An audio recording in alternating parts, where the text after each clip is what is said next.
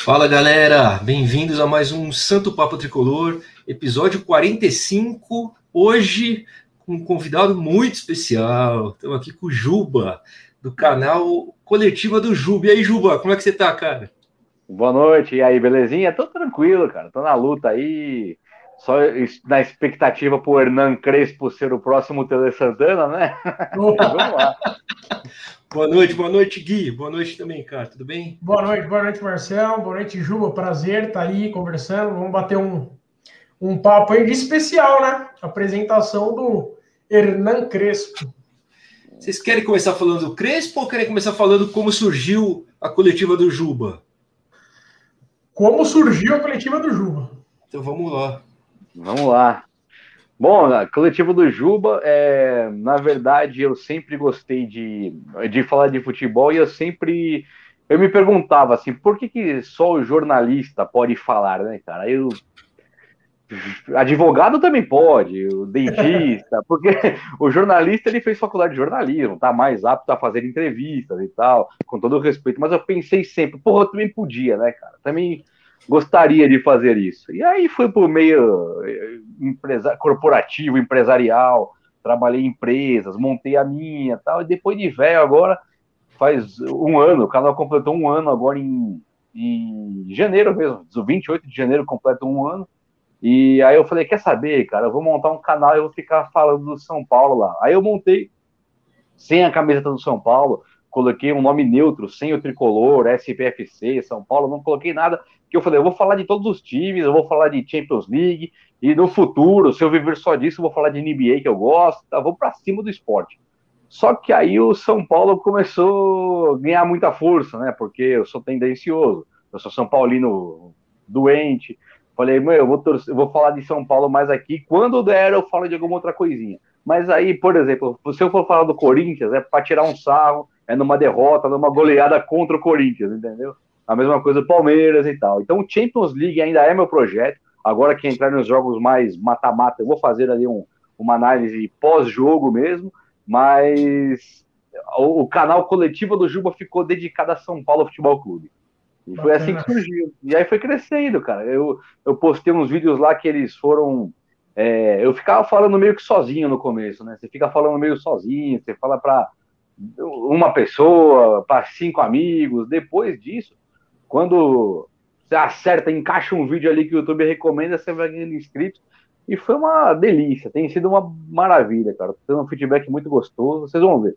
É... Vocês estão quanto tempo o canal aqui? Tem três meses, cara. Eu três acredito meses. que eu, que eu acompanho o seu desde o começo, cara. Tenho certeza que acompanho o seu desde também, o começo. Eu também acompanho. É, eu, eu, eu vi essa, essa, essa. Você que falava de Champions, agora fala mais, fala mais de São Paulo. Eu vi toda essa evolução. E hoje você está com quase 20 mil, já chegou nos 20 mil. Foi uma evolução quase rápida, né, cara? Eu achei bem rápido.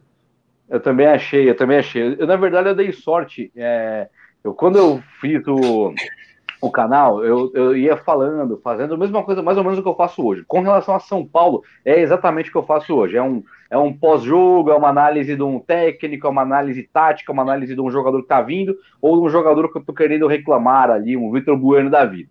Só que aí, eu, eu, eu fui falar daquele. Eu, eu, um dia eu acordei despretensiosamente ali, fui ler notícias.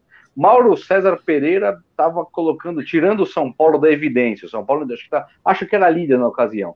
E aí você pegava o Juca Kifuri, esse eu achei que sempre teve inveja do São Paulo. E eu lembro que, nossa, assistia, eu ouvia, eu ia trabalhar com meu pai, cara, isso faz muitos anos. E o Juca Kifuri, o São Paulo era líder naquela época, 2006, 2007, ali que o São Paulo tava voando. E aí o Kifuri, ele vinha a público, São Paulo arrebentando, só tinha ele em um minuto de manhã falando de futebol, e ele falava assim, ó, é, o time da Gávea, falava do Flamengo, o Corinthians estava mal, o São Paulo voando, ele falava de um Flamengo e, e Paraná Clube que teve, o Flamengo ganhou 2 a 1 e ele, o time da Gávea, mostra, novamente mostra sua força, e eu, aquilo me incomodava. Falei, quer saber, eu vou, eu vou expor o que ele está fazendo. São Paulo líder de novo e ele colocando o São Paulo como um azarão, como uma coisa absurda, o São Paulo estar lá em cima tal. Fiz um vídeo falando disso. E o vídeo explodiu. Peguei ali 180 mil visualizações e ganhei assim, tipo, da noite pro dia, 5, 6 mil inscritos. Aí o canal, acho que engaja, né? Você tem sempre todo vídeo que eu posto ali que bate as mil, aí o, o canal, o vídeo começa a crescer. E, e aí eu procurei sempre ser bem sincero com a galera, procurei sempre me empenhar no trabalho. E aí o feedback foi positivo pra caramba. Isso aí é um negócio bem legal. Não minto pra ninguém, não tô todo dia ali no canal falando, meu, Caleri tá chegando, o Vina recebeu proposta, sabe assim, o Messi tá chegando. Eu procuro fazer um trabalho de verdade, um trabalho serião ali. Aí acho que a galera tá gostando, né? A galera deve ver uma verdade nisso aí. E tá da hora, tá bacana. Vocês vão ver que daqui a pouquinho vocês estão com com 20 mil, 30 mil, e é mó barato, cara, é mó gostoso. Se, se Deus é legal quiser. galera. E eu acho que o legal é isso, cara, você não criar aqueles títulos. A gente aqui faz isso também, a gente não tem aqueles títulos que é para o cara clicar e não tem nada a ver dentro, né? Aqui a gente está fazendo um trabalho. Só que a nossa proposta é fazer o pós-jogo e chamar a galera tricolor, que a gente mais quer é isso, cara, esse bate-papo, colocar a galera para conversar. Esse que é nosso, nosso grande objetivo aqui no, no Santo Papo. Que bom, que bom você, você tá aqui com a gente. Deixa, deixa, deixa, eu até falar uma coisa aqui já, porque vai parecer sacanagem, mas eu e meu irmão, meu irmão não sei se vocês conhecem, ele tem um canal também, chama Coletiva do Tidico, né? Que ele também começou com outro projeto na internet, no YouTube. Só que aí, como ele é São Paulino e fazer a mesma coisa, eu falei, vamos fazer o seguinte, faz também, eu vou divulgar você lá. Ele fez. Só que nós montamos, ele montou, já, já está montado, não tem nenhum vídeo, mas está montado a nossa coletiva lives. Então, na semana que vem, nós vamos começar a fazer live. E a ideia é essa aí. É mais ou menos nos basear, tipo o Flow, sabe o Flow podcast, que não tem nada a ver com Pô, futebol. É, eu, eu, eu, curto muito o Flow, cara. Eu também curto. Aí a nossa ideia é fazer isso, é chamar todo mundo que mexe com São Paulo, que mexe com futebol mesmo, o assunto, nós vamos chamar Legal. a galera para participar com a gente, para ter um contato maior, que eu tô sentindo falta. Quando eu faço o meu vídeo, tipo assim, tem, eu tô pequeno ainda, tô grande, mas em relação ao que eu era, em relação onde eu quero chegar, tá pequeno. E bate ali, cara, 500 comentários, você não comenta com a galera toda. Então eu falo pros caras, comentem comigo que eu vou responder, se não responde. Então o canal de lives vai ser para isso, tanto para chamar a galera, como vocês estão me chamando aqui, eu vou chamar vocês, chamar todo mundo que tá no meio, e vou também conseguir conversar com a galera em tempo real ali, para não deixar o pessoal a ver navios, que é uma mancada. Isso é legal, cara, vai é. ser top. Valeu. A gente se inspirou, se inspirou no Flow também. É. Eu imaginei. Quando você me falou que você ia me perguntar aqui como você ia conduzir, eu falei, ele está conduzindo igual podcast. Eu falei, vou até falar qual é o nosso, nosso projeto futuro, porque é mó barato. Eu tô, tô muito empolgadão com isso aí, cara. Acho que vai dar muito certo. Vocês vão arrebentar. Esse novo modelo aí tá bombando, né, cara? E é bacana, porque você troca uma ideia, não tem uma pauta, assim, o papo vai desenrolando, é gostoso demais, cara. Eu acho. E aí a galera, por exemplo, eu tenho inscritos lá pra caramba. Quando eu chegar e convidar vocês pro meu canal, meus inscritos vão vir conhecer vocês. E aí vocês vão crescer junto. E eu aqui tô crescendo com o público de vocês. Então é uma troca da hora, cara. E aí é uma barra. Quanto mais melhor, né, cara? O que nós não podemos é abrir o São Paulo líder. A gente liga a Fox, liga a Sport TV e ter que Isso ouvir que o Corinthians está trocando de técnico estando em décimo colocado. Isso aí para nós, né? Perfeito, Agora não. Né? Quanto maior a mídia São Paulina, mais forte fica o próprio São Paulo.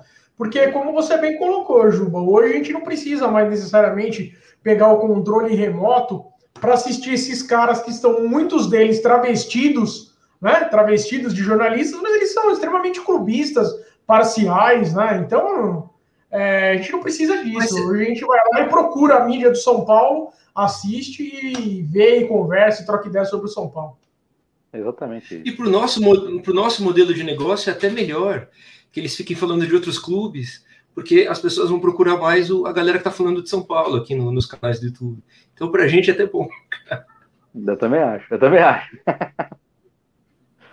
ô, ô, Juba, fala pra gente, cara, como que você virou tricolor, cara? Pelo visto, sua família toda é, né? Seu irmão é. Aliás, vou seguir seu irmão também, cara. Eu não, eu não sabia do, desse canal dele. Segue, segue. Ele também vai te seguir. Ele começou agora, ele começou faz duas semanas, ou há três semanas agora. Faz pouquíssimo tempo. Cara, ah, eu acho vou convidar que. Eu ele, vou convidar ele para um bate-papo aqui também, com certeza.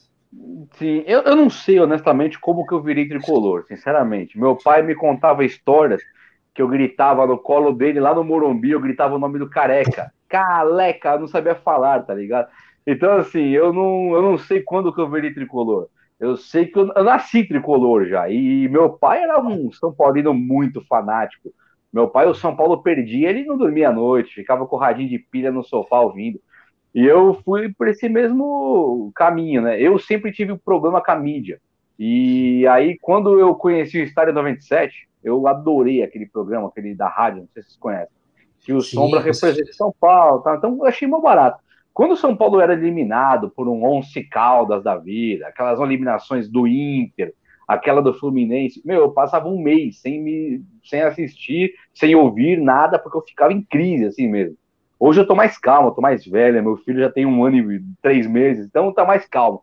Mas eu era também malucão, assim, então foi desde sempre, cara. Na minha família, ó, todos os homens, todos, sem exceção, são São Paulinos. As mulheres também. Só tem, assim, uma tia que casou com um tio, aí vem torcendo para outro time, tá? A tia que é palmeirense, minha mãe é palmeirense, não torce contra o São Paulo por nossa causa, mas assim, na minha família não tem um que não seja São Paulino. Meu filho já tem roupa do São Paulo, é, é, um, é uma herança assim que, nesse ponto especificamente, eu acho que o filho tem que torcer para o time do pai. Eu incentivei um primo meu a ser corintiano porque o pai dele é corintiano. Então eu acho que tem que ter o filho torcer para o time do pai. Eu acho uma barata. Agrega muito essa, esse, esse companheirismo. Eu nasci em São Paulino. Não sei desde quando. Isso é legal, cara. Isso é legal. E você falou do que você tá mais calmo, cara. A gente aqui sempre fala que depois que começou o canal, né? Nesses três meses, esse bate-papo aqui que a gente faz, cara, entre os amigos, é, ajuda a aliviar as frustrações do time, tá ligado? Porque quando a gente ia dormir puto, velho, não dormia direito, acordava puto no outro dia e tava no trabalho puto, eu fico assim, velho, não falava direito com a minha esposa, era um terror, velho. Agora a gente faz o pós-jogo, parece que deixa tudo lá e eu vou dormir melhor, então até nisso ajudou esse, esse projetinho. É uma, é uma terapia em grupo, né? é, mas depende do jogo, né? Aquele contra o Inter, cara, eu tava mais calmo também. Aquele contra o Inter, eu tava assim, eu tava desolado, não acreditei que aquilo aconteceu, eu não me conformava com aquilo.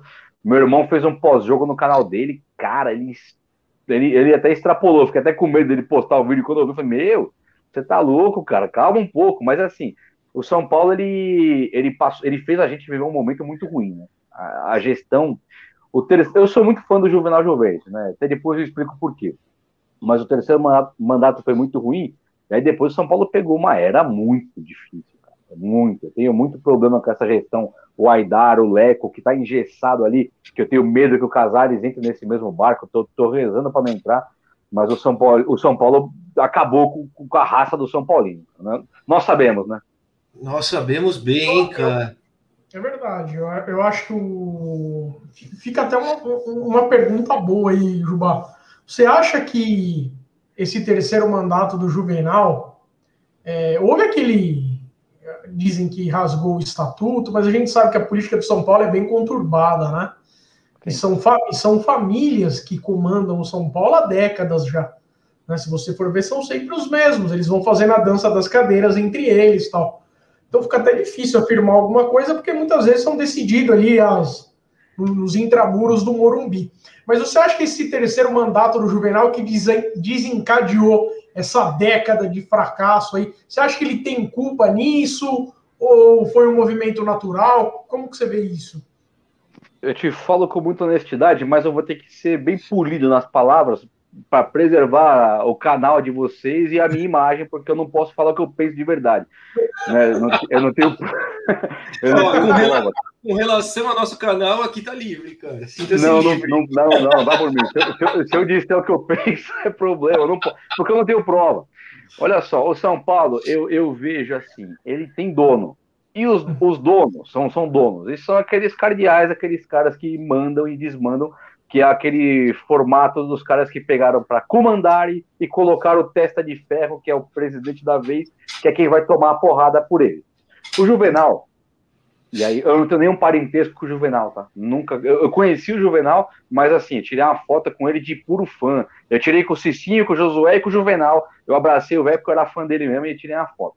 Mas não tenho nada com ele. Só que eu, eu acho que o Juvenal é um cara absolutamente bem intencionado. Eu não acho que o Juvenal acabou com os cofres do São Paulo. Eu acho que o Juvenal era um cara milionário, era um cara que já tinha a vida dele profissional totalmente, estava aposentado, já tinha feito. Ele, ele criava cavalo, né, Juba? É, então, Mas, você imagina um cara que quer cavalo. Viterbo, né? Aquelas então, coisas. Então você imagina, o cara desse ele não precisa de grana. E, por exemplo, você ama o São Paulo, eu amo o São Paulo. Se eu entrar no São Paulo, eu posso querer dinheiro como em qualquer profissão. Só que se eu tiver dinheiro, cara, que, porra, meu bisneto não precisa trabalhar mais, eu não vou fazer nada contra o São Paulo, porque eu amo. Eu vejo isso no Juvenal. Acho que o Juvenal amava o São Paulo.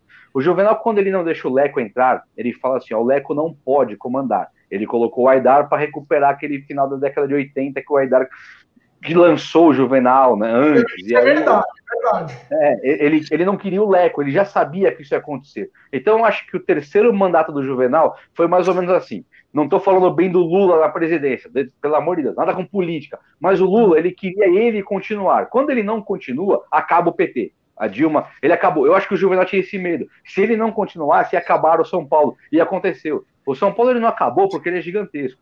Senão o São Paulo, com o que fizeram, e eu estou falando assim, vai. É, Mas essa, ter... essa analogia que você fez foi perfeita. Perfeita.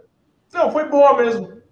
É isso, eu acho que então eu não vejo o Juvenal com aquele terceiro mandato com má intenção. Foi péssimo, tá? Foi péssimo. Ele já estava é, quase que incapacitado de trabalhar. Ele estava muito velho, tanto que ele veio a falecer. Então, como você é, ele trabalhou até a morte, literalmente. Ele não podia mais trabalhar. Aquele terceiro mandato, ele já não era mais o Juvenal. Se vê nas entrevistas, ele não era mais o cara que um dia tinha sido. É, a, a, idade, a doença acabaram com ele. Ele foi muito ruim também por causa disso. Mas o São Paulo, ele tem uma gestão que você precisa colocar os conselheiros para viajar com a delegação e dar palpite, escolher técnico, escolher preparador físico.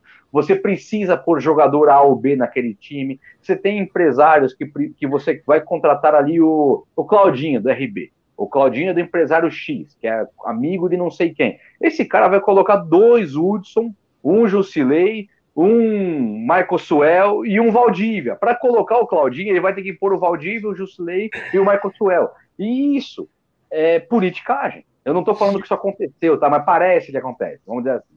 O, aquela questão do Everton Felipe, eu falo isso no meu canal direto, vocês devem até ter visto já, porque eu falo direto. Aquela questão do Everton Felipe, cara, aquilo foi muito sujo. Aquilo foi horroroso. O cara vem para o São Paulo por 3 milhões e o São Paulo podia comprá-lo. É. E aí o São Paulo, só que ele teria que performar.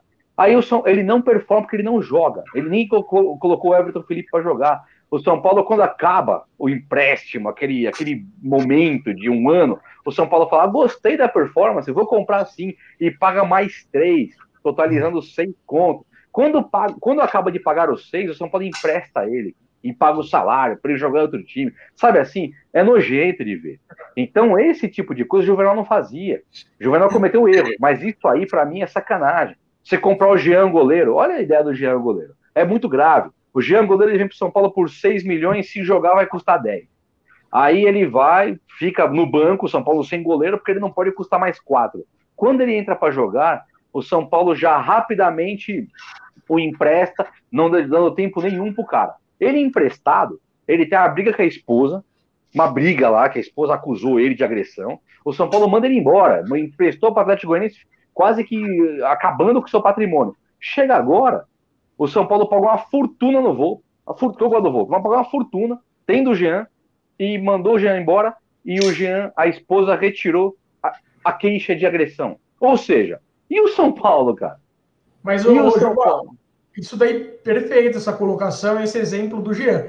E vale lembrar, você viu quantos atletas o São Paulo tem sob contrato, né? 120 atletas. E não consegue formar um time, cara. É.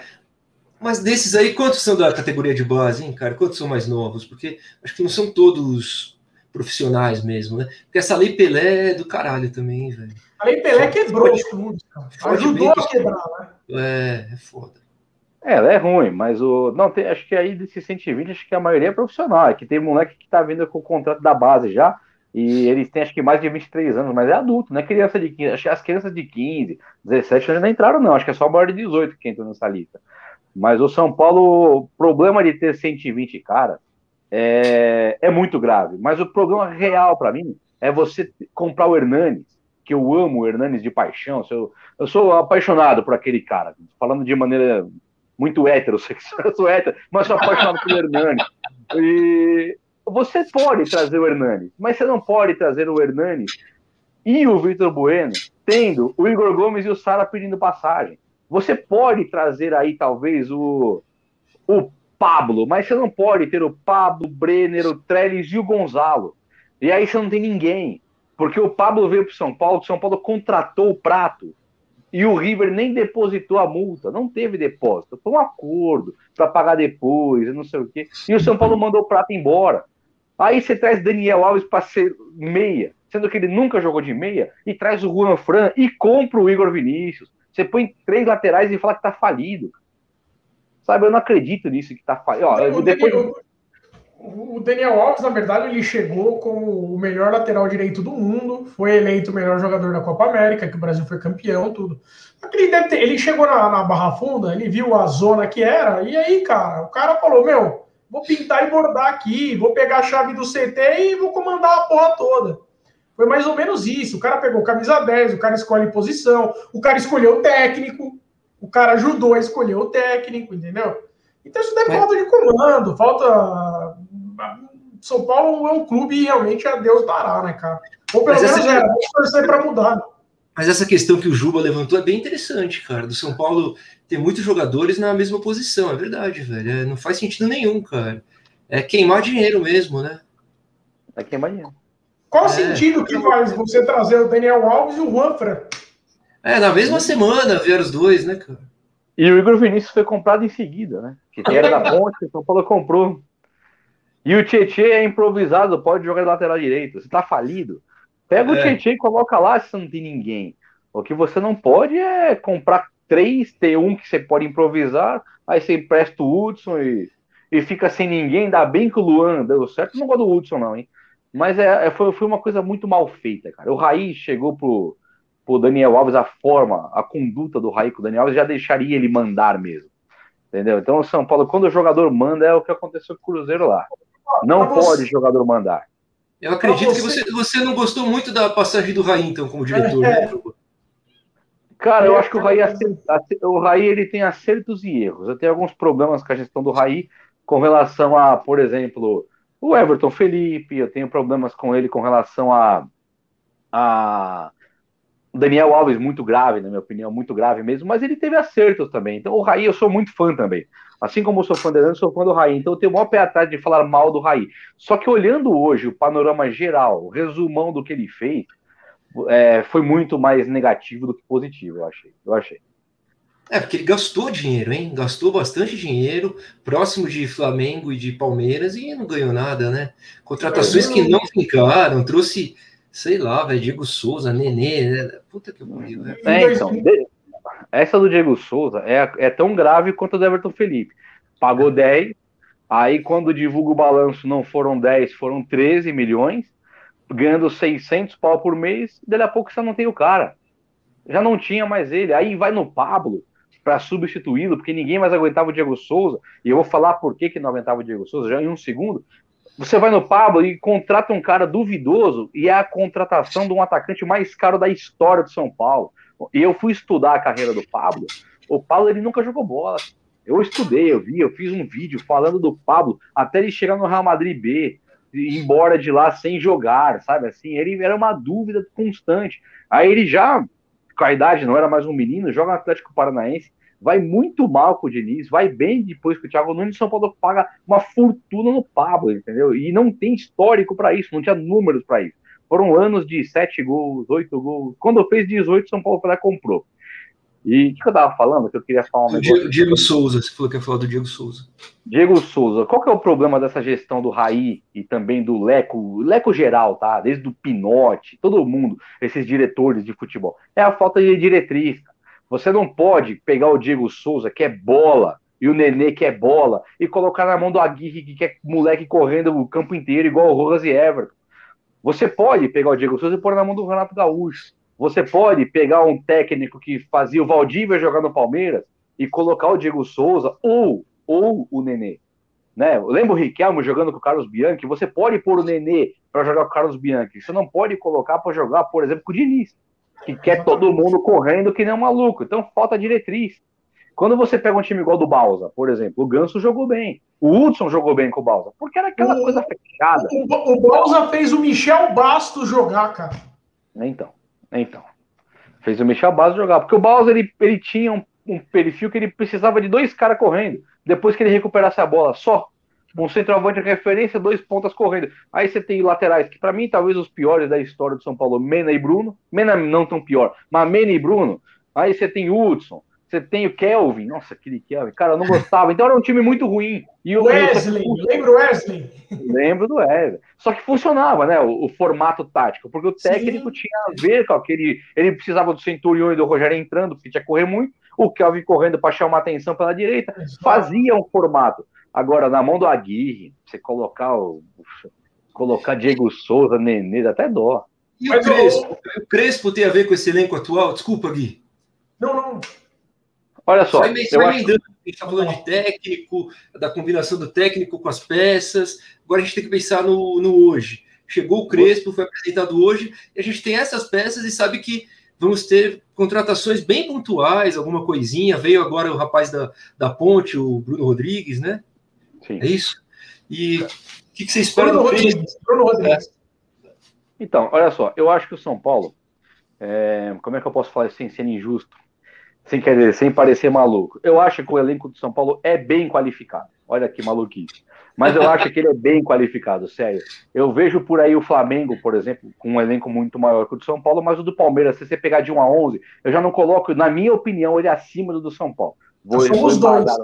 Também é, então, eu acho muito Eu concordo, cara. E todo mundo na época que o São Paulo era líder concordava com isso. É que, é que os resultados mudam, né? A, Muda. As pessoas deixam de concordar com as coisas, mas você tá certo, cara. É verdade. Então, a, a, zaga do São Paulo é a menos vazada do Brasil, na mão de um técnico sério. Um técnico que não é doido, que manda tocar a bola na zaga até perder e dar o gol. A zaga de Bruno, Al, Bruno Alves e Arboleda.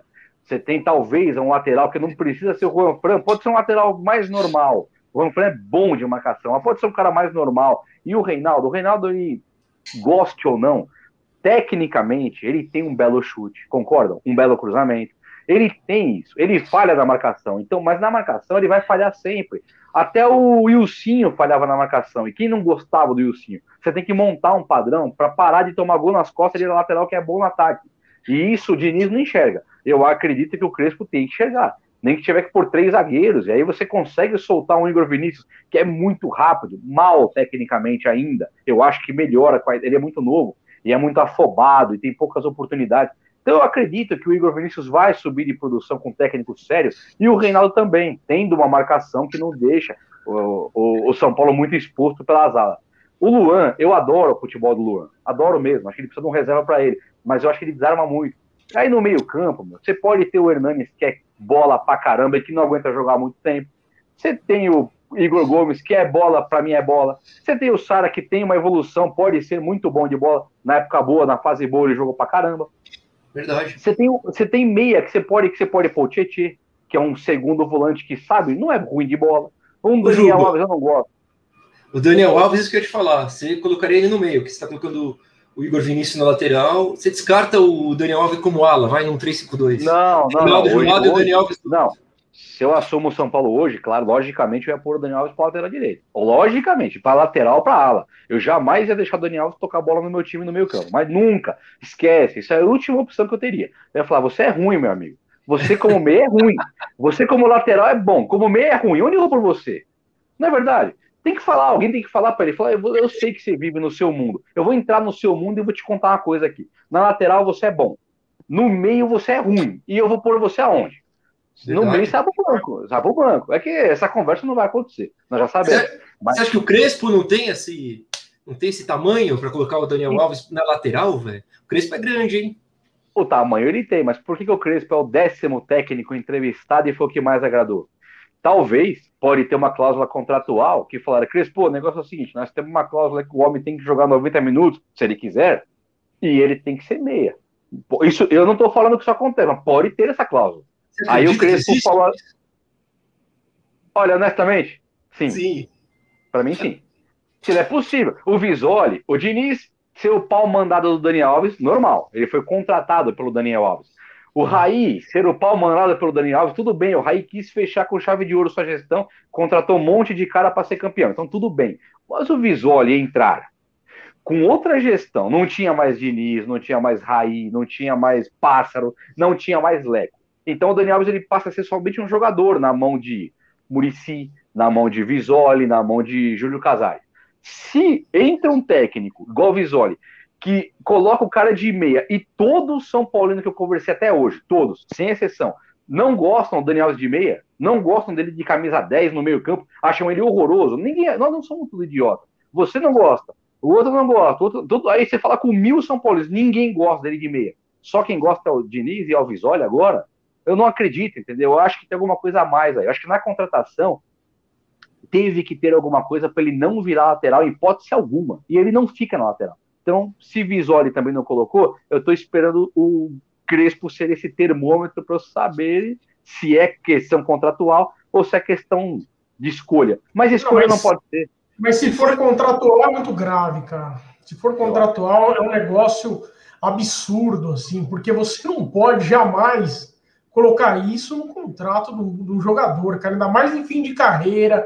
É, um cara, tudo bem, ele tem muitos títulos como jogador, mas como eu falei para a galera mais cedo, o Vitor, lateral direito, na época do Tele Santana, tem um monte de título e sempre foi coadjuvante, nunca foi protagonista. O Daniel Alves nunca foi protagonista.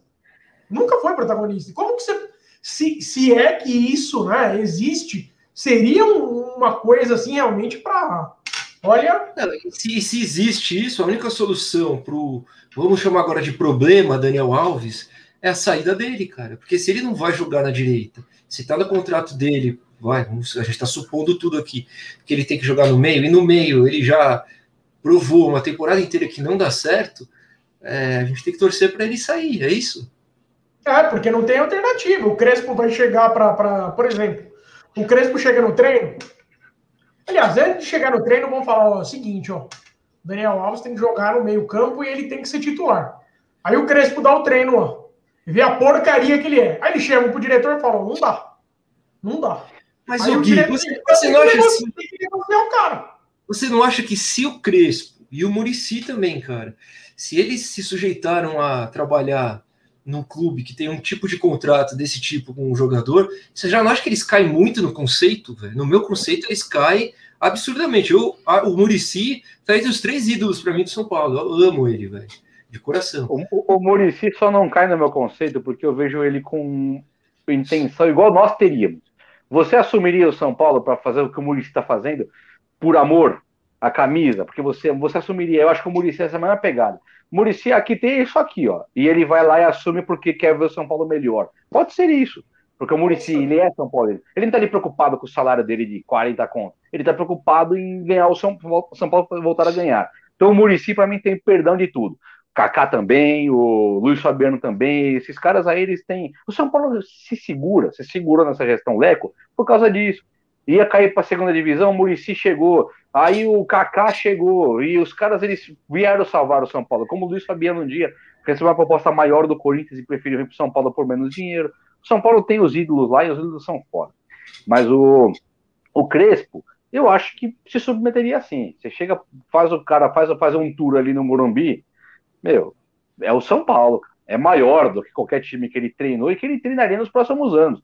São Paulo é muito maior que o Tottenham, se a gente pensar direito. O dinheiro não é o mesmo mas a estrutura para chegar até disputar o Mundial, ele sabe que é mais fácil ele disputar o Mundial de Clubes ganhar uma Libertadores no São Paulo do que brigar a Champions pelo Tottenham, pelo West Ham, pelo, pelo Bolonha. Não vai fazer, pelo Parma, não vai chegar. Então eu acredito que o São Paulo, com uma proposta decente, você traz nomes como o de Crespo, com um salário razoável, propondo o título. Vamos jogar, vamos ganhar. Mas Daniel Alves, cara, eu vou falar para você, se não tiver um centroavante alto para ele cruzar a bola, banco. Erra todo passe curto, todo passe curto. Então eu concordo que você ter o Daniel Alves no time. Concordo em ter o Reinaldo. Mas para ter o Reinaldo tem que ter um, um, um cara marcando por ali.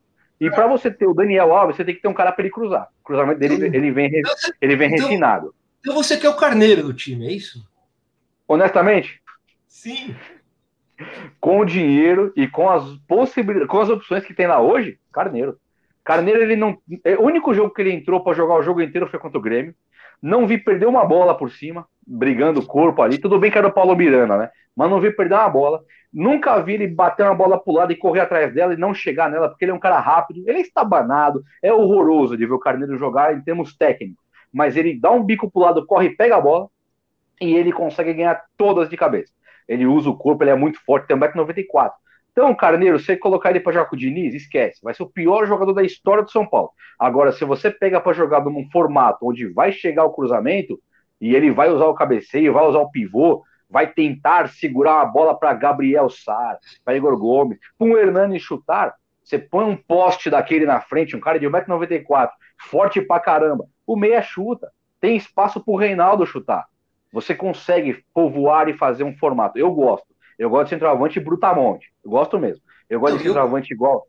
Eu comentei no, no, no, Twitter, cara, que o Carneiro é muito mais útil do que o Pablo. E todo mundo concordou, assim, vou, vou, chutar aqui, mas os 90% concordaram, entendeu? Sim. Não estou falando que ele é mais técnico do que o Pablo, não é isso. Sim. Mas que num jogo, o jogo do Grêmio provou que ele é muito mais útil. O gol do Luciano só saiu porque o Carneiro brigou pela bola ali e o zagueiro né, tava com medo, cabeceou errado, o Luciano dominou e depois teve todo o mérito de definir a jogada. Mas saiu o gol do Luciano com o Carneiro, é isso aí, cara. Eu, eu sou muito partidário desse pensamento aí. O, o, o Carneiro, ele, ele, se você souber usar, dá para usar. Se você quiser colocar ele para tocar a bola, fazer tic-tac, pegar na frente, chutar no ângulo, esquece. Ele é estabanado. Mas ele, pô, os centroavantes da Itália ganharam quatro Copas do Mundo. Se alguém me apontar um centroavante da Itália que soube jogar bola, bater no peito, pôr no pé, dar uma carretilha, esquece, meu. Os caras não sabem bater quatro petequinhas, mas sabem ser centroavante. Não precisa outra... ser Lewandowski. O time melhor que eu vi na minha vida, ó, oh, um dos melhores que eu vi na minha vida, certamente o melhor atual, foi o Bayern de Munique em 93, 2003. 2013, 13, agora, quando o Robin Ribéry comia a bola, lembra disso? Scheinsteiger. Naquele time o centroavante chamava Mário Gomes. Vocês lembram desse Mário Gomes jogando? Horrível. Ninguém é pior que o Mário Gomes. Ninguém é. Todo mundo é melhor tecnicamente que o Mário Gomes. Só que o cara era uma parede. Robin Ribéry sobrava ali, porque ele fazia o pivô e era artilheiro. É isso que eu queria fazer com o Carneiro. Aliás, a, Itália, a gente. A Itália, a Itália ganhou uma Copa do Mundo com Luca Toni e a Quinta. Não, e o Carneiro, o Carneiro teve pouquíssimas oportunidades também. Acho que ele merece mais oportunidades. E a gente já teve o Aloysio Chulapa, né, cara, recentemente. Também, exatamente. Ele, ele fazia esse papel, é, exatamente. Não é um primor técnico, mas, meu, brigador, cara, não desistia do lance, cavava as faltas pro Rogério bater. Foi importante pra caralho naquele período do time, velho, com certeza. Foi. O Vitor Bueno é o oposto disso, sabe jogar bola, aquele cara. Ele sabe jogar. Mano, esse cara me aborrece, porque ele sabe jogar. Só que aí eu prefiro o Carneiro. Juba, qual, qual foi seu primeiro jogo no Morumbi, cara? Cara, não lembro, hein? Primeiro jogo eu não me lembro, não. Eu me, deixa eu ver. Não, primeiro jogo eu não lembro. Era com o Careca. Eu, ó, eu não me lembro do Careca jogando. Eu já ia no Morumbi. Eu nasci meu pai me levava pro Morumbi. É, mas ele é bebezinho, não dá. Bebezinho. eu era dá. bebê, eu era bebê de colo. Mas qual eu, jogo. É. Qual jogo mais te marcou, então, que você viu lá no Morumbi? Você fala, caralho, esse jogo, graças a Deus eu tava aqui, velho, e vi isso aqui acontecer. Ah, cara, eu vou. É assim, é, é bem clichêzão que eu vou falar aqui, mas aquele, aquela final da Libertadores 2005 foi o que mais me marcou. Eu tava em Minas, eu tava trabalhando lá numa empresa, eu trabalhava em Minas, aí meu chefe, viciado em futebol também, atleticano roxo, chegou para mim. E eu estava substituindo férias de um cara, ou seja, eu estava naquele escritório, eu trabalhava de maneira nacional naquele momento. Depois eu acabei virando o gerente em São Paulo. Mas quando eu não era gerente de São Paulo, eu estava cobrindo férias dos gerentes no Brasil inteiro. Então eu estou em Minas, sozinho. Chega meu diretor, que era o geralzão, nem nunca ia para a empresa. E aí, Toninho, você não vai pro jogo, não? Isso era uma quarta-feira, o jogo era quinta, lembra? Ele chega pra mim na quarta. E aí, Tony? Não, era quarta-feira o jogo. Ele chega pra mim, Toninho, você não vai no jogo, não? Ah, Giovanni, acho que eu vou pro jogo. Quer dizer, tô aqui trabalhando, né? Mas você tem ingresso? Que não tinha ingresso, mãe. Eu falei, meu pai tem, que meu pai era amigo de uns conselheiros lá. Eu falei, meu pai tem ingresso. Não, então pode ir. Pede o avião, fala que você vai embora antes que eu deixei e você trabalha de São Paulo. Meu escritório de Minas, a unidade inteira ficou vazia, com meu diretor permitindo eu fazer isso para ver o jogo eu vim embora de avião. Quando eu cheguei aqui, meu pai estava no aeroporto com meu irmão me esperando. E, tipo assim, o jogo era 9h40, eu cheguei em São Paulo às 9 E tinha que chegar de Congonhas lá no Morumbi. Então foi uma loucura, nós corremos pra caramba. Aí nós chegamos lá, foi só 4x1, deu dó. E tinha sido 1x1 o primeiro jogo no Beira Rio, né? Que o Atlético jogou no Beira Rio. 4x0. Foi 4x0, verdade. Foi 1x1 e 4x0. Aí aquele jogo para mim foi o jogo mais marcante. Teve aquele do Rogério Ceni que ele fez o foi, foi contra o Vélez, que ele faz aquele aquele hat-trick, foi contra o Vélez. Teve um do Cruzeiro que o Rogério Ceni pega o pênalti, faz dois gols e pega o pênalti, quem lembra? E ele ia fazer o terceiro, eu tava no Morumbi esse dia, ele ia fazer o terceiro, o Luizão... É, não, o, o, o Luizão pediu para bater o pênalti e perdeu, não foi? Contra o Tigre, se não me engano. Ele, ele, fez os dois gols. Eu tava na azul. Naquela época era azul, né? Era azul. Ele fez os dois gols de falta. Ele fez dois gols de falta, mas ele ia bater o pênalti e fazer o hat-trick, só que o Luizão pediu para ele bater um pênalti, não foi? Foi. Teve um pênalti, na, ele ia. O Luizão falou. O goleiro era o Campanholo, lembra, né? Lembro, lembro. Esse jogo foi muito marcante. Isso são jogos de marcantes positivamente, né? E teve os River Plate da vida que o São Paulo perdeu. Teve, teve uns lá que foram, que foram horrorosos. Sempre tem as, des, as, desgraças, sempre tem. Então, então já Meu primeiro... Cita a sua Oi? maior dor. Cita sua maior dor aí, então, cara. Acompanhando o São cara, Paulo. O jogo, o jogo mais. O, pior jogo que eu vi lá não foi nem pelo resultado, foi um 2 a 2 contra o Corinthians. Só que o São Paulo tinha feito 2 a 0 e, e aí o Gralac empatou o jogo. Lembra quem fez o primeiro gol deles? Depois o Gralac bateu uma falta e o Rogério espalmou para dentro e de uma porrada mesmo. E aí foi 2 a 2 E naquele jogo, quando nós chegamos no Morumbi, meu pai na Giovanni Grom parou na, na, na, principal da entrada, o mando era do Corinthians. E aí eu tava com uma jaqueta e com uma camisa do São Paulo. Dois primos meus com camisa do São Paulo, meu pai e meu tio tudo caminho de São Paulo. E meu pai parou o carro e descemos, e na hora que nós olhamos, estamos no meio da torcida do Corinthians. Aí os caras queriam bater, e eu tinha 10 anos, isso, 11. Os caras queriam bater no meu pai e no meu tio, que eram adultos. E aí os caras fecharam a roda na gente, e vão bater, vão bater. Aí um corintiano, oh, vocês estão loucos, meu cara tá com os filhos aí, para, e afastou todo mundo assim, começou a empurrar. Aí, tira a camisa, tira a camisa. Aí meus primos pegaram as camisetas, meu pai, meu tio, ficaram tudo sem camisa. Eu coloquei dentro da minha jaqueta e fechei até o pescoço aqui e entramos pro jogo. Já, então você imagina, eu tava com uma raiva desse time, até uma raiva desse Corinthians por causa disso. E aí o jogo foi 2 a 2 Na saída já saímos sem camiseta já, né? Subimos ali, eu com medo do caramba, eu era muito pequeno, tinha medo que meu pai apanhasse. E aí tinha uns caras com uns tacos na mão ali. Esse jogo certamente foi o pior pesadelo que eu tive no Morumbi. Esse, mas não pelo resultado, e sim por essa, por essa pelo, coisa aí. Pelo susto. Pelo susto. O pior jogo no Morumbi foi aquele. É que eu não tava no Morumbi, mas depois que foi do Cruzeiro, a Copa do Brasil. O pior jogo no Morumbi que eu vi foi o do River Plate, aquela eliminação que o São Paulo teve, que, que foi no pênalti. Quem, quem que era? Como é que Copa Sul-Americana 2003, Sim. acho. Acho que foi isso aí. Foi, foi, foi, foi o jogo que o Luiz Fabiano falou: prefiro ajudar na briga do que bater o pênalti. É isso, é isso aí. É isso. Voltou, tinha então, caído aqui para mim. Voltou tudo? É, caiu, voltou, voltou, voltou, tudo aqui. Ah, beleza. É, esse jogo que o Juba falou, Marcelo, foi aquele jogo que o Luiz Fabiano deu uma voadora.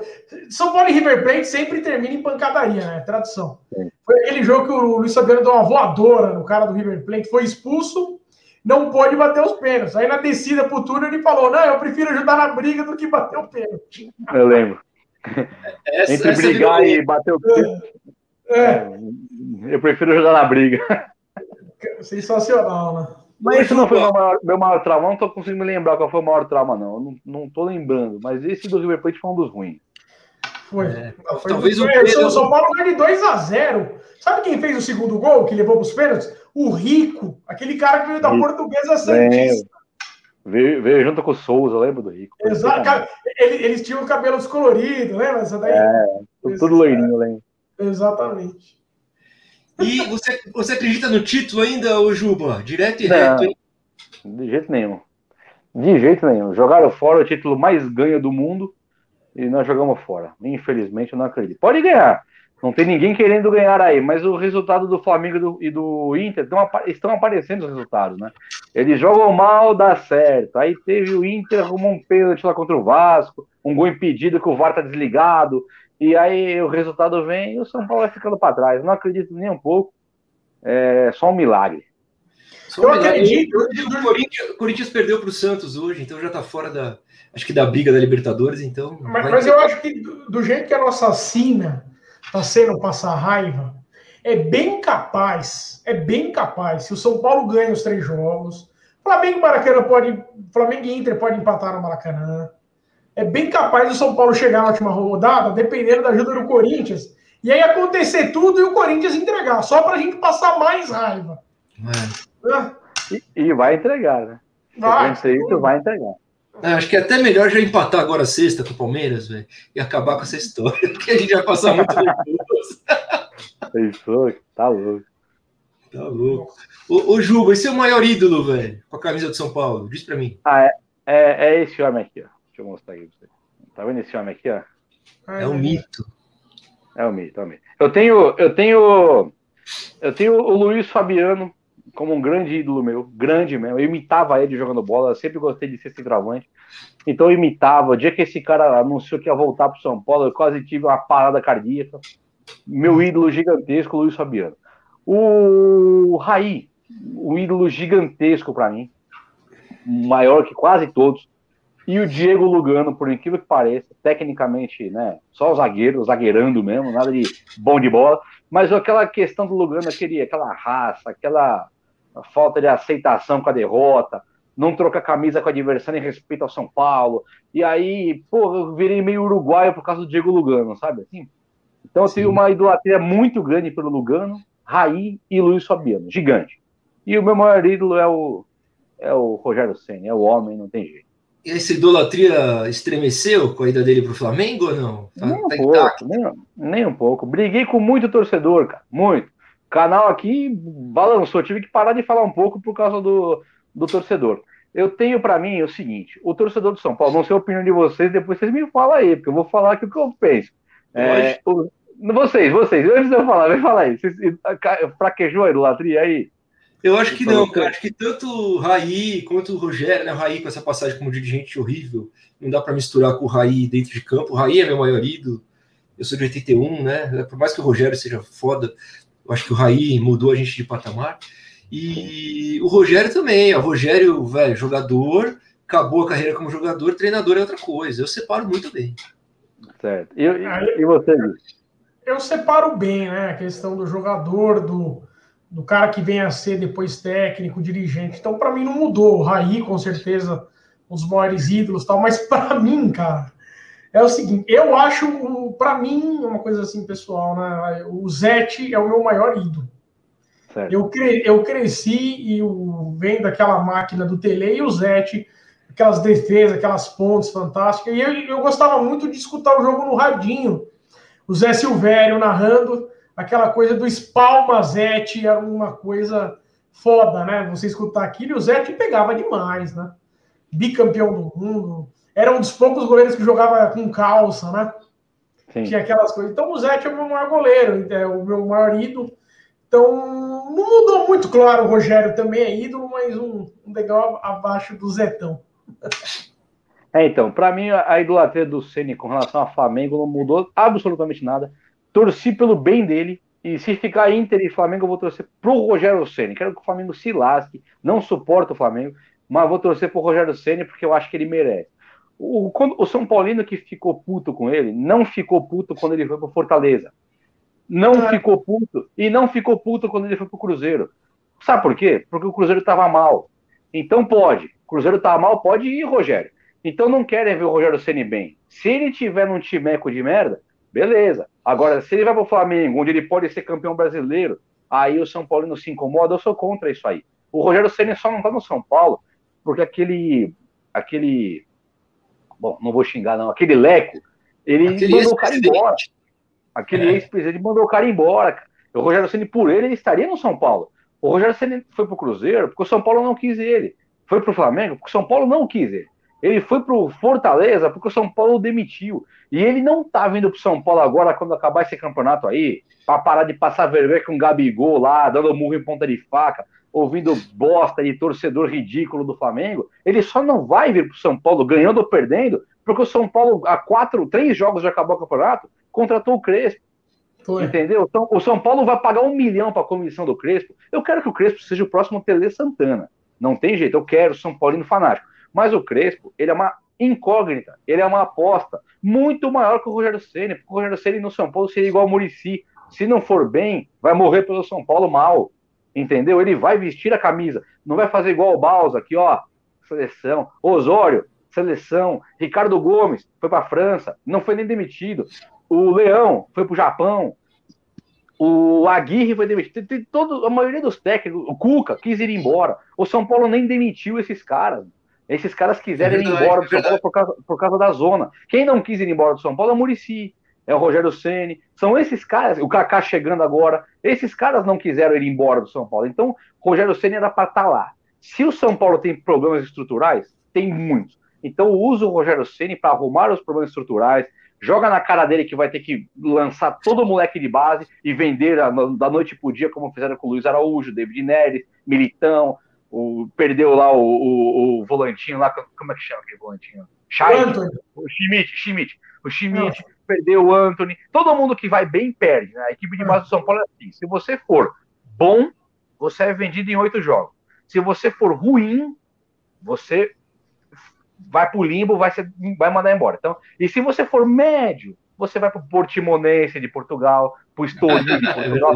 Não tem jeito do moleque da base ser bom e ficar no São Paulo, como o Cebolinha ficou no Grêmio, como o Bruno Henrique ficou no Santos e no Flamengo. A Rascaí de São Paulo não tem isso. Essa gestão leco, essa gestão aqui é lançar para vender e torrar o dinheiro com um monte de velho. Já que eu vou fazer isso, não vai ganhar com nenhum técnico, nem com o Klopp ganharia. Então traz o Rogério é verdade, e, deixa é como, pra, e deixa lá como treinador vitalício. Se tiver que fazer cagada, caga com o Rogério Senna lá que é São Paulo. Não vai virar as costas pro São Paulo igual o Cuca fez e ficar falando mal. Virar as costas pro São Paulo fez igual o Osório e falar, lá tá a bagunça.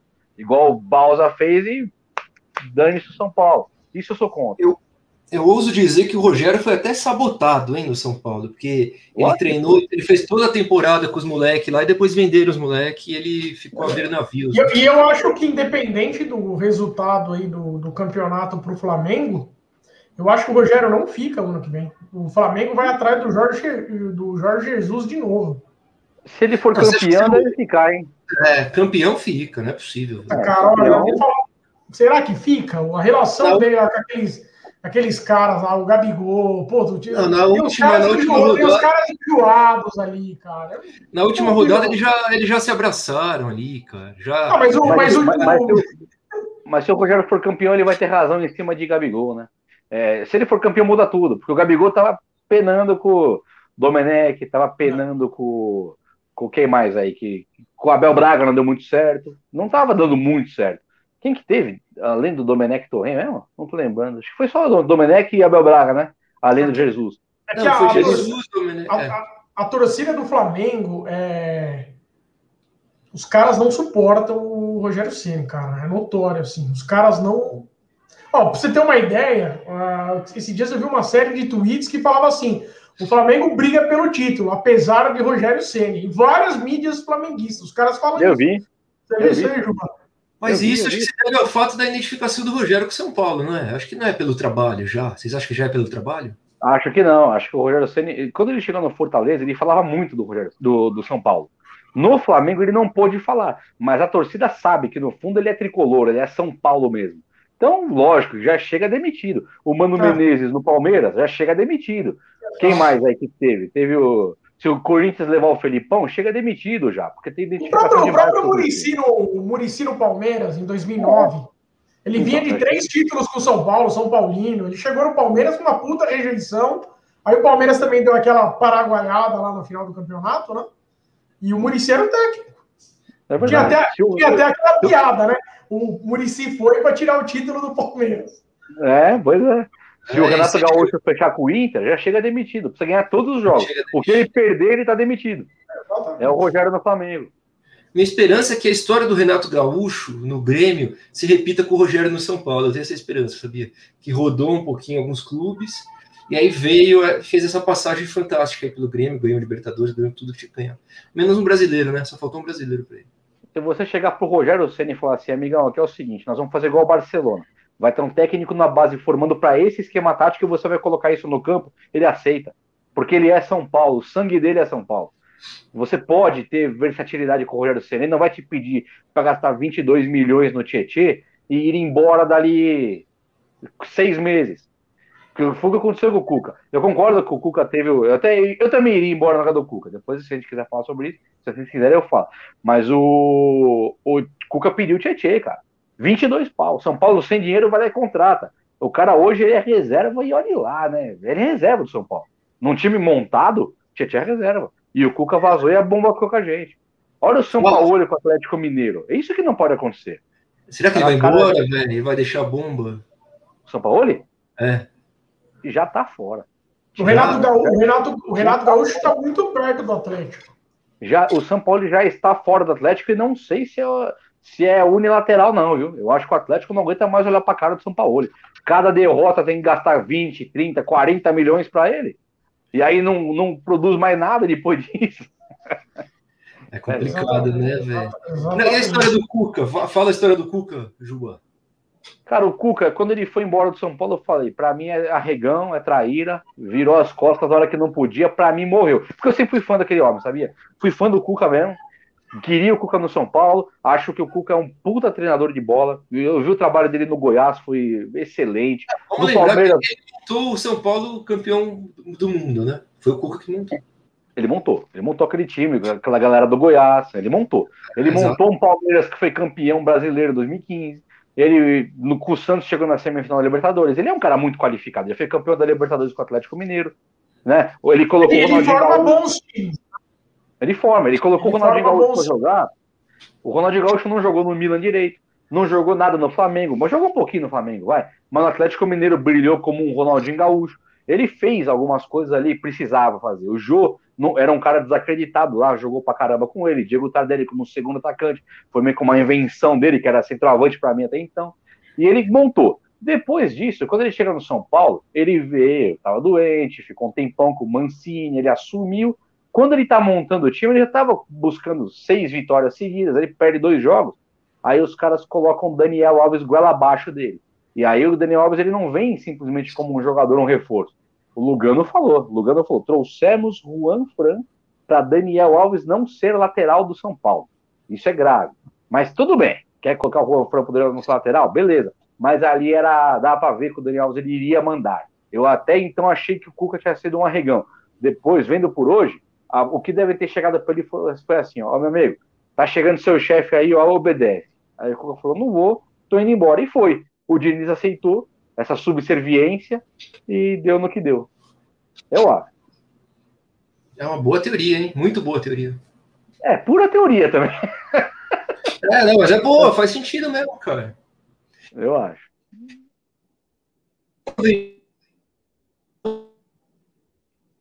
Devem deixar o Paulo. Ah, deu uma travadinha aqui. Parou, né? Voltou. Voltou. Voltou. Voltou? Voltou? Voltou, voltou. Se tivesse, se tivesse que fazer a barca, cara, dos jogadores que não tem que ficar, qual seria a sua não barca? Não tem que ficar? Para mim, pode ir embora. O, o Juan Fran não quer renovar. Eu gostaria do Juan Fran, sim. Para mim, Léo Pelé, o São Paulo não tem nada para extrair do Léo Pelé, infelizmente. Daniel Alves pode ir embora agora. Vitor Bueno pode ir embora agora. Trellis pode ir embora agora. É... Quem mais aqui? Deixa eu ver na ponta ali. O Rojas não. Você gosta Toró. do Volpe, Juba? Do Rojas? Do Volpe. Gosto, gosto.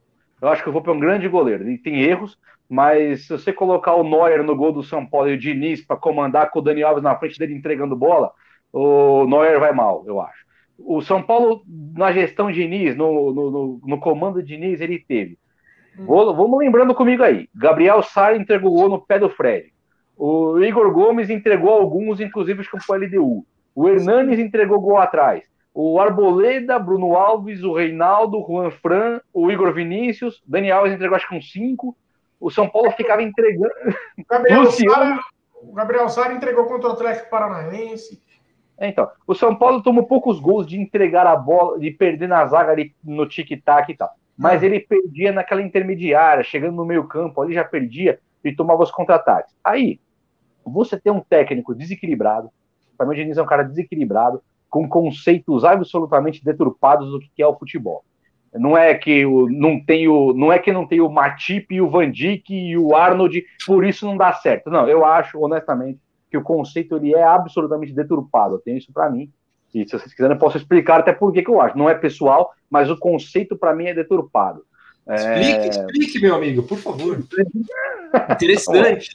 É, Olha só, para mim, quando você faz um tic-tac, que ele começa da sua zaga, você abdica, abre mão totalmente do contra-ataque. E o contra-ataque, se você pegar o futebol do Tele Santana, por exemplo. Ô, Gui, qual que é a sua idade, Gui? Tenho 34. 34. É, tem, quase, tem quase. Então você lembra do Tele Santana. Aqueles gols que o Tele Santana fazia ali com São Paulo, era muito rápido, cara. Era uma transição muito rápida, quase que lançamento. Palinha lançava o jogo inteiro de três dedos. O Tony Cerezo era lançamento igual do Xabi Alonso, melhorado. Ele inventou o futebol que o Xabi Alonso jogou. O Leonardo, Leonardo lançava. O Cafu era um foguete. O Miller era outro foguete. Então, o São Miller Paulo jogou era... demais. O Miller, puta que pariu. E, tinha alguém que corresse mais que o Miller? Eu acho que o Miller foi ser superado pelo Euler na velocidade, que era o filho do vento, e olha lá. Filho o do Cafu, vento. o Cafu e o Miller correndo, aquele São Paulo Tele Santana, ele era contra-ataque. Ele é. mal tinha centroavante, não tinha nove no, no, Mundial. Primeiro Mundial não tinha nove, nem o segundo. E, Juba, bacana você lembrar disso, porque a molecada mais nova não, não, chegou a ver, infelizmente. Vê hoje pelo YouTube e tal, né? Quem, quem quer ir atrás está lá. O São Paulo Tele Santana não tinha centroavante. O Raí, Miller, Palinha e o Cafu. O Cafu, Cafu era o, o Cafu era ponta, ele nunca foi lateral. O lateral era o Vitor. Vitor. Exatamente, exatamente. E, quando, e um pouquinho antes tinha o Leonardo também, que aquilo era um lateral, aquilo era um gênio, meu. Que dá até dó falar que era lateral no São Paulo. O Ronaldo, o Ronaldo Luiz cobria ele na lateral esquerda. O Ronaldo Luiz cobria. Salvou um gol feito do Barcelona no Mundial. Foi. Mas beleza. Então o contra-ataque para mim é o canal do futebol, é o bom. Quando você pega um cara igual o Klopp, você tem dois foguetes do futebol moderno que jogam pra caramba, que é Mané e Salah, que jogam sozinhos quase. Você tem um Firmino que serve mais como um, um perfil tático do que técnico. Ele serve para desabafar para Salah e Mané jogar. Quando você tem um técnico igual o, o, o Jupp Heynckes no, no Bayern de Munique, 2013, que você tinha dois foguetes, que era o Robert Ribéry, com lançamento de, Xabi, de Scheinsteiger, o Lan, o, o próprio Neuer dava lançamento, o Boateng dava lançamento, você usa isso como arma. Quando você tem um tic-tac igual do Guardiola, vou falar do Guardiola para não falar do Diniz, que coitadinho do Diniz. Quando você tem um técnico igual o Guardiola e você usa tic-tac, também não dá certo. E aí vem um problema. Aí me chamam de maluco. Mas eu tô conversando com vocês e vou falar. Guardiola chegou no Barcelona e ganhou duas Champions League. Foi. No Barcelona, ele disse que reinventou um formato de jogar. Eu discordo que o Cruyff fica na base lá tal, e aí lança uma seleção que. Uma seleção não um elenco que praticamente foi campeão da Copa do Mundo, era Xavi, Nieta, Busquets, Jordi Alba, Puyol. Esse time, Piquet, esse time foi campeão também com o Vicente Del Bosque na Copa do Mundo em 100 metros. Só que ali tinha contra-ataque. Quando você tinha o Barcelona com o tic-tac, você não abria a zaga adversária muitas vezes no tic-tac. Muitas vezes. Só que tinha o Messi, que quando apertava tudo, driblava 3, 4 ali entrava com bola e tudo. Quando apertava no meio campo, você tinha um Iniesta e um Xavi. Aí o Guardiola cresceu, ganhou notoriedade. E quando ele foi embora, esse mesmo time, com o Luiz Henrique, teve Neymar, teve outros caras, teve Soares, mas esse mesmo time, a base estava lá, também ganhou duas Champions. Luiz Henrique, técnico absolutamente questionável. Então o Messi ganhou muito. Quando o Guardiola pula pro, pro, pro, bar, pro de Munique, ele passa vergonha. Ele brigou com o elenco inteiro ali, ele tentou, ele pegou o time campeão da Champions do mundo, que era o time do Jupp Heynckes, e faz o pior trabalho que eu vi na minha vida parecido do Diniz ele fez um trabalho que ele estava. Quando o Lewandowski faz cinco gols em nove minutos, veio do banco. Robin virou banco, Ribéry virou banco, Thomas Miller virou banco. Ninguém conhece futebol, só o Guardiola e o Diniz, você percebe? Aí ele foi mandado embora do Bayern de Munique, não deu nada certo. Quando ele assume o Manchester City, ele ganhou lá a Premier, ganhou, acho que o inglêsão lá, mas na Champions é um formato que não funciona em nada.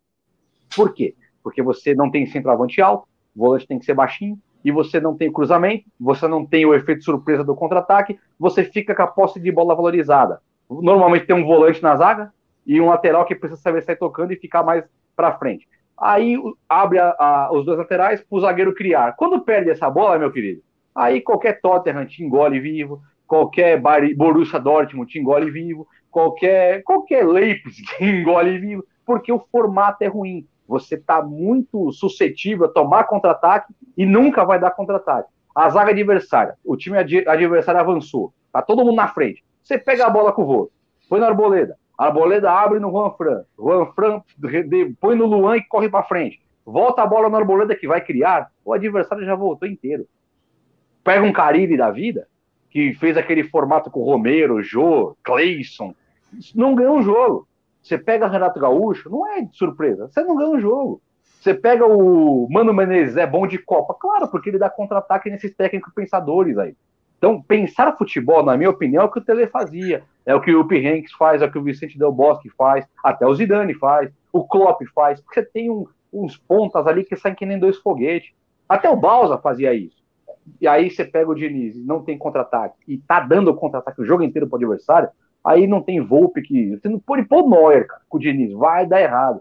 Pode pôr o Van Dijk com o Diniz. Se o Van Dijk tiver que correr com o Mané, com o Mbappé, todo o jogo do meio-campo para a zaga, vocês vão ver o Van Dijk piorando um pouquinho. Eu acho. O que vocês acham disso? Me fala vocês também, que eu tô. Nossa, eu concordo. Eu, eu, eu acho que tivemos uma aula, hein, de futebol moderno aqui. É verdade. Não, mas, mas eu, eu, concordo muito, Jubá, com o seu ponto de vista, porque eu também tenho. Eu, eu sempre falo, o, o time do Tele Santana ele não, ele não era um, um Como posso colocar aqui? É de ser apedrejado, né? mas é, é, ele não era um, um, um, Barcelona, ele não, ele não jogava. Não tinha aquele tic-tac envolvente, ele, ele era um time extremamente eficiente.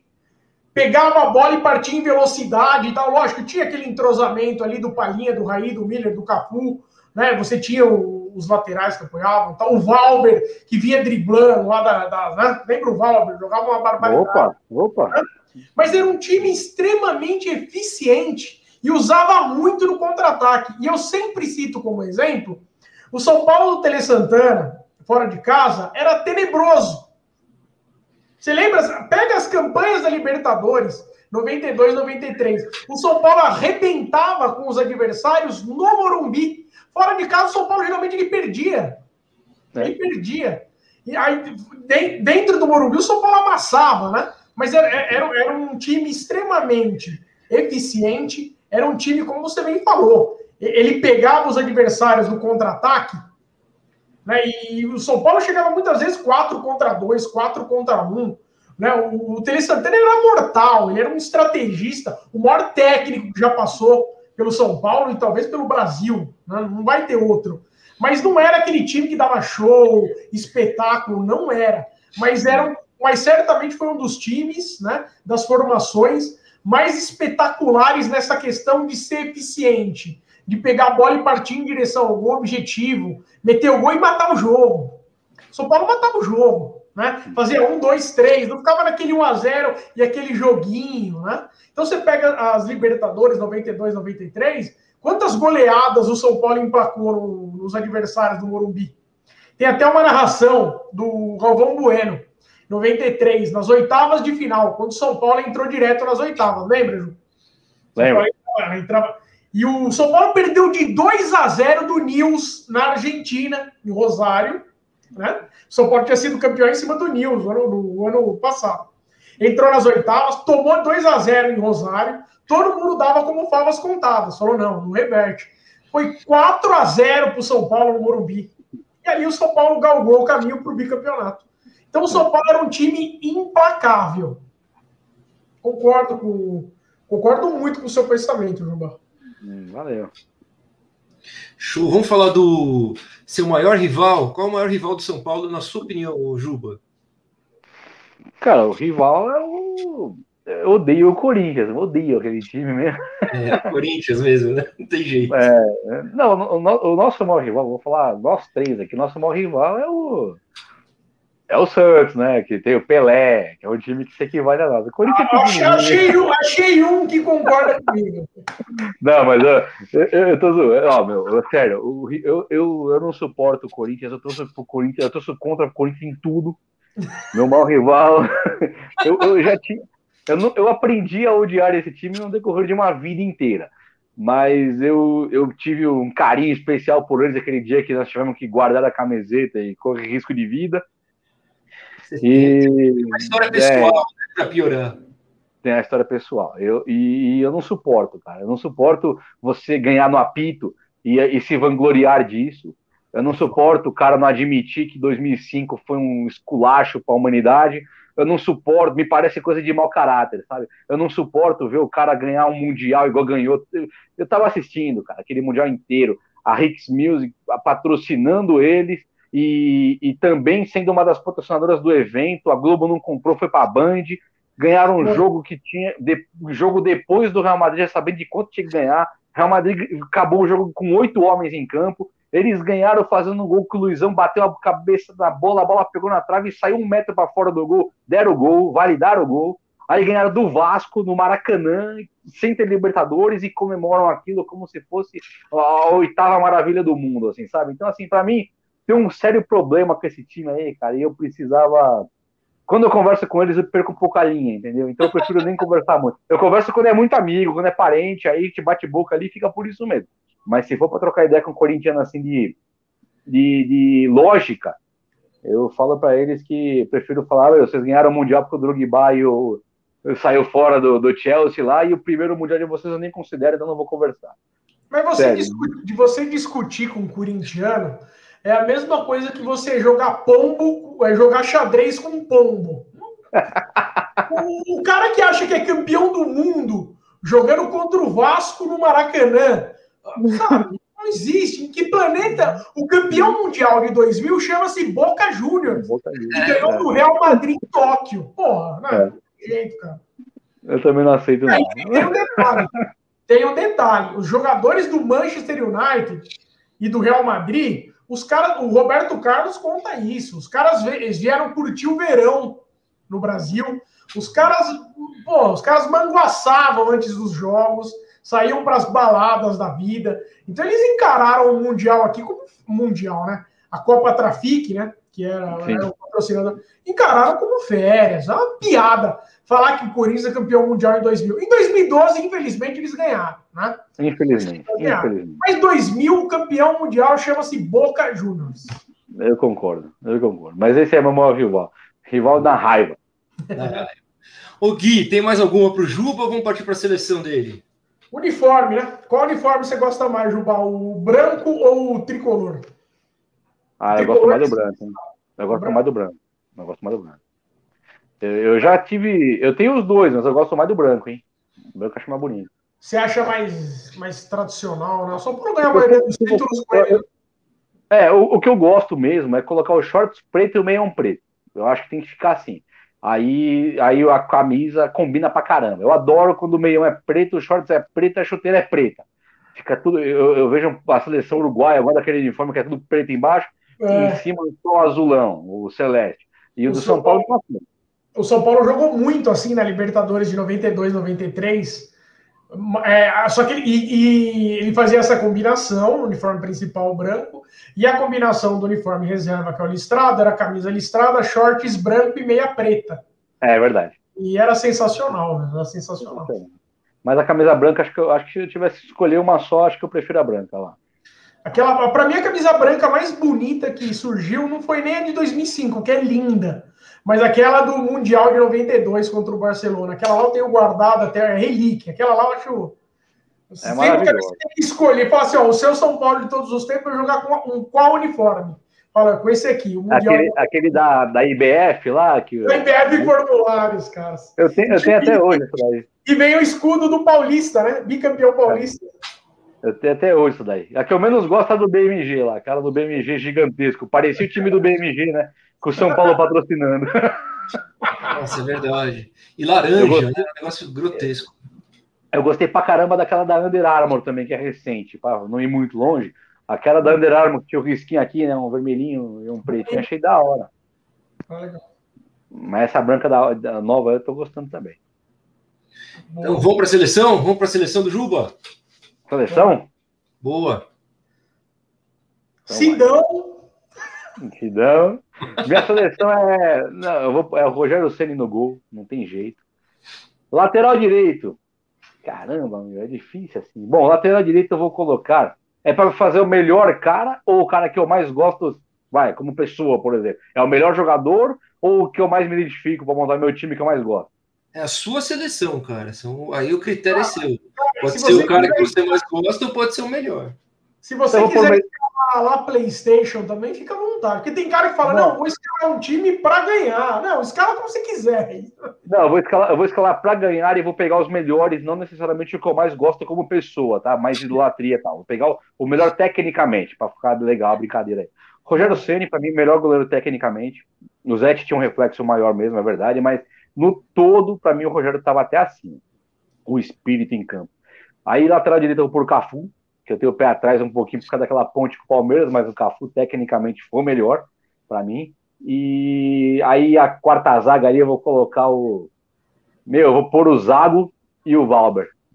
Até acima do Lugano, tecnicamente, infelizmente, com dor no coração. Aqui, ó, se fosse para falar do meu time, com amor à camisa, é Lugano disparado, tá? Mas acho que o Zago e o, e o Valber formavam uma zaga melhor. Eu não vi o Rocha, tá? Deixar claro, eu não vi o Rocha e não vi o, o Dom Dario Pereira, não vi. Então vou falar e do Oscar, do... é, Os caras mais velhos escalam sempre o Oscar Dario Pereira, né? Fala que Oscar, Oscar Dario. Pereira, Oscar Dario era uma dupla sensacional. Mas meu pai, meu, pai, meu, pai, meu pai colocaria Rocha e, e Dario, viu? Ia tirar o Oscar. Tirar o. Meu pai ia. Mas a minha vai ficar Antônio Carlos Zago, Valber e lateral esquerdo, sem chance, vai ter que ser. Eu não considero lateral esquerdo, né? é, o Leonardo. Então eu vou colocar o Serginho, tá?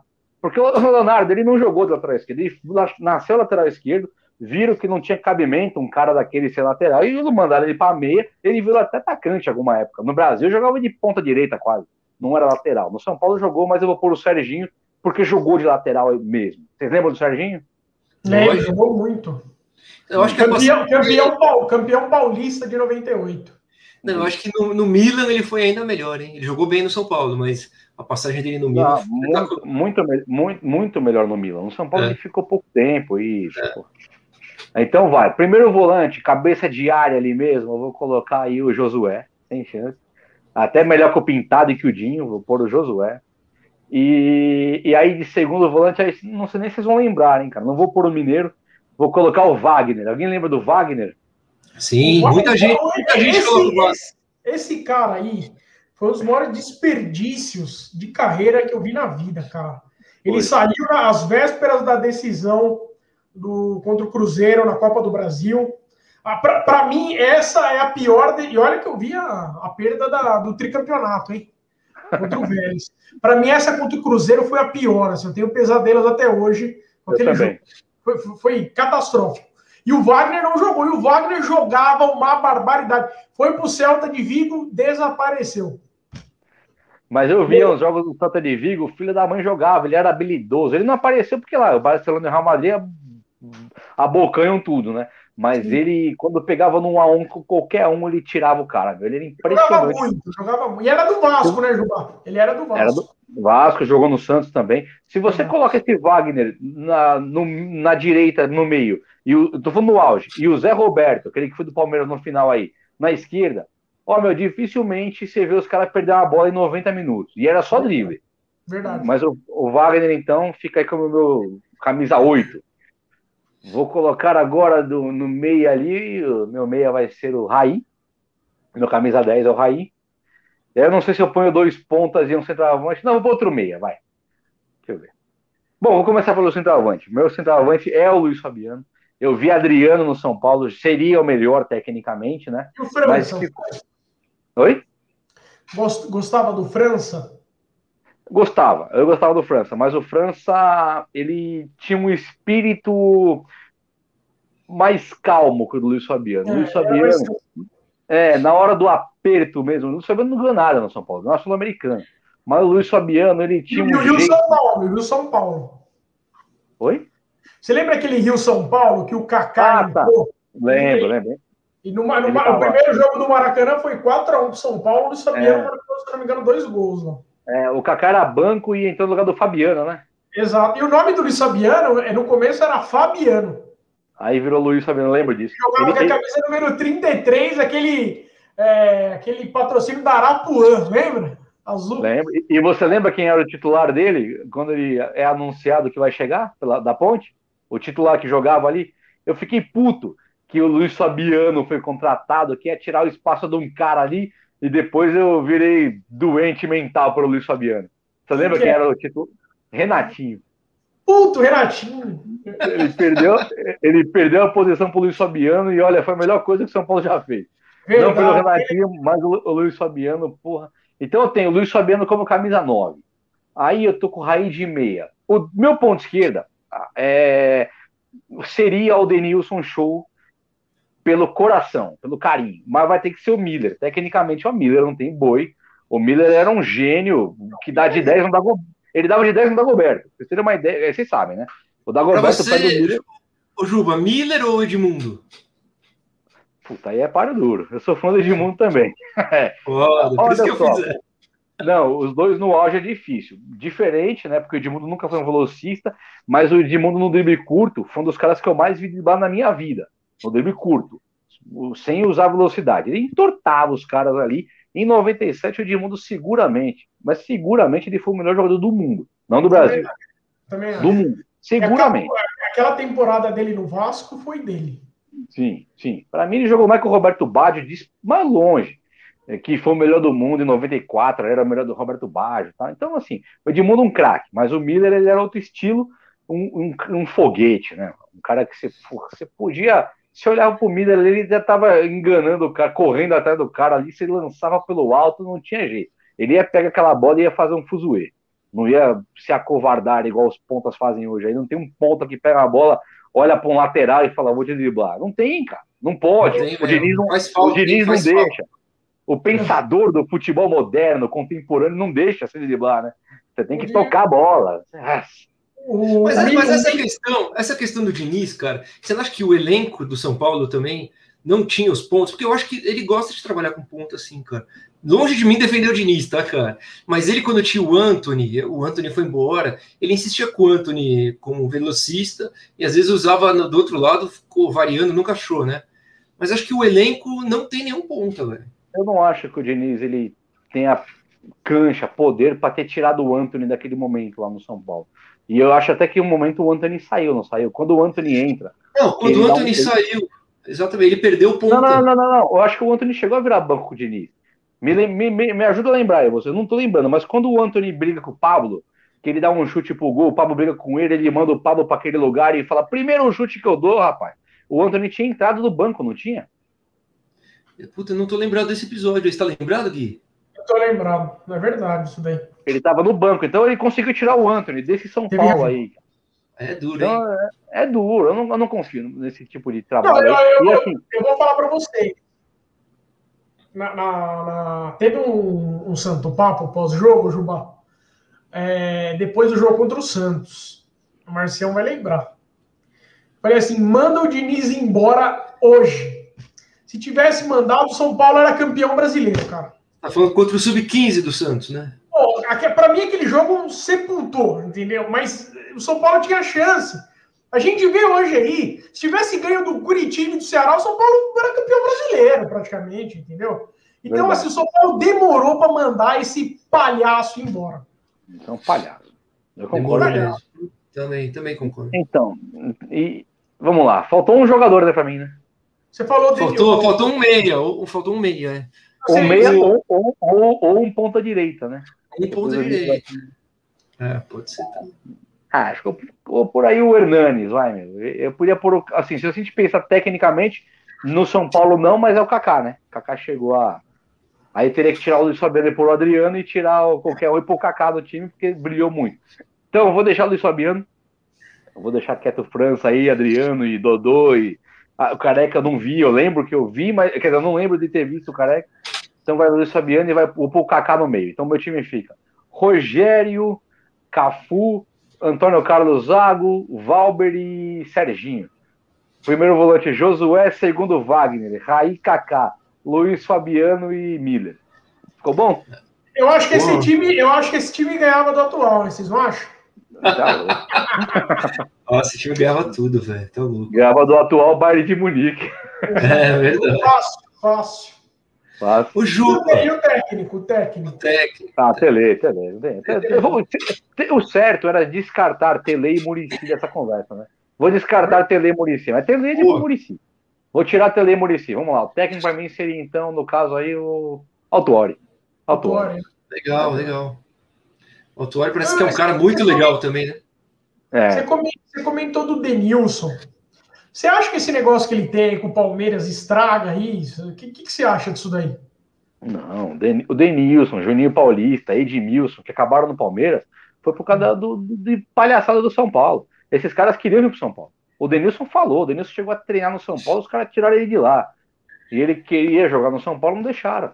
Então, como é que eu posso culpar ele? Aí você fala assim, porra, mas o Denilson tava velho. Ah, beleza, então. Então eu, eu tenho que torcer para Marlos, eu tenho que torcer para Rico. Eu não lembro quem que era o cara agora quando o Denilson foi pro Palmeiras. Mas não era melhor que o Denilson, sabe? E outra, você tem que preservar seu ídolo. Não quer pagar um milhão igual pagar pro Hernandes? Não tem problema. Mas coloca o cara lá igual colocou o Kaká com 35 anos. Você não pode deixar o Denilson, o Edmilson, o Juninho Paulista e Palmeiras. Você acha que é o mesmo né? caso do Danilo? Você lembra quando o Danilo quis voltar para o Brasil? É. Você acha eu, que... não sei, eu não sei. Me incomodou pra caramba o Danilo fechar Corinthians, mas eu não sei se o Danilo tinha. Ele queria ir pro Corinthians, entendeu? Eu, eu sei te dizer que o Juninho Paulista e o, Ed, o Edmilson não sei dizer. O Juninho Paulista e o Denilson queriam ir pro São Paulo. Isso eu sei Sim. te dizer. E Sim, aí o São é... Paulo não quis os caras, cara. Oh, ter, aí, aí você tem Beto no meio você tem Adriano Codorna, você tem Marquinhos, você tem um monte de coisa, Souza, até o próprio Ganso, Ricardinho, você tem esses caras, não pode ter o Juninho Paulista. O cara tem que acabar no Palmeiras. Se você tá jogando com o Hernanes no auge Kaká no auge, Juninho Paulista, não, não quero, obrigado. Mas não era o caso. Não era o caso. Não tinha Hernanes no auge e Kaká no auge. Você tinha Beto, meu, você tinha Marquinhos. O que Velber, que veio do Paysandu, lembra? O Velber que veio do Pai Eu lembro, eu lembro, eu lembro. É, são umas coisas horrorosas aí. Aí você não deixa, não deixa o Denilson voltar e tem Marlos. E você sabe quem era o dirigente na época, né? João Paulo de Jesus Lopes. João Esse Paulo cara, eu tenho, o Denilson tem um ótimo dele. É verdade, João Paulo de Jesus Lopes. Nossa. Que, que coisa. Que coisa. Bom, a seleção tá Vamos escalada. encerrar aqui nesse, nesse encerrar nesse alto astral, ô Gui, ô Juba. Obrigado, Juba. Bora. Obrigado por participar. Foi, foi bom demais. Eu, eu adorei participar com vocês aqui. Já vou deixar o convite, não sei que dia ainda, porque o canal vai ser montado agora, mas eu faço questão de vocês também virem trocar essa resenha no nosso canal lá, que vamos junto e muito bom. Adorei, adorei vir aqui participar com vocês. Foi muito show, mano. É muito bom, bom sempre aí receber. Pô, você vê o, o Juba traz essas, é, é, essas memórias, tem uma puta memória de jogadores aí. É sensacional. Conversar sobre o São Paulo é sempre muito bom, né, gente? É, a fase não tá fácil, a gente faz terapia aqui, mas lembrar, mas lembrar do São Paulo, quando a gente vê a galera, quando a galera monta a seleção, a dificuldade, porque são tantos grandes jogadores, tantos craques, tantos ídolos, né, que passaram pelo time, que a, a gente vê o quão rica é a história do São Paulo, né? Essa, essa é uma fase vai passar, sem dúvida nenhuma. Não, a, a, aula, a, aula, que o Juba deu também com relação a futebol internacional, a tática, a esquema tático, foi, foi muito legal. Fiquei impressionado, cara. Foi louco. Valeu, mas, mas Parabéns. Eu, eu, obrigado. Isso aí vinha do, do pé, eu jogava muito. Gente, muito obrigado. Foi um prazer participar com vocês de verdade. Vamos bater muito papo ainda.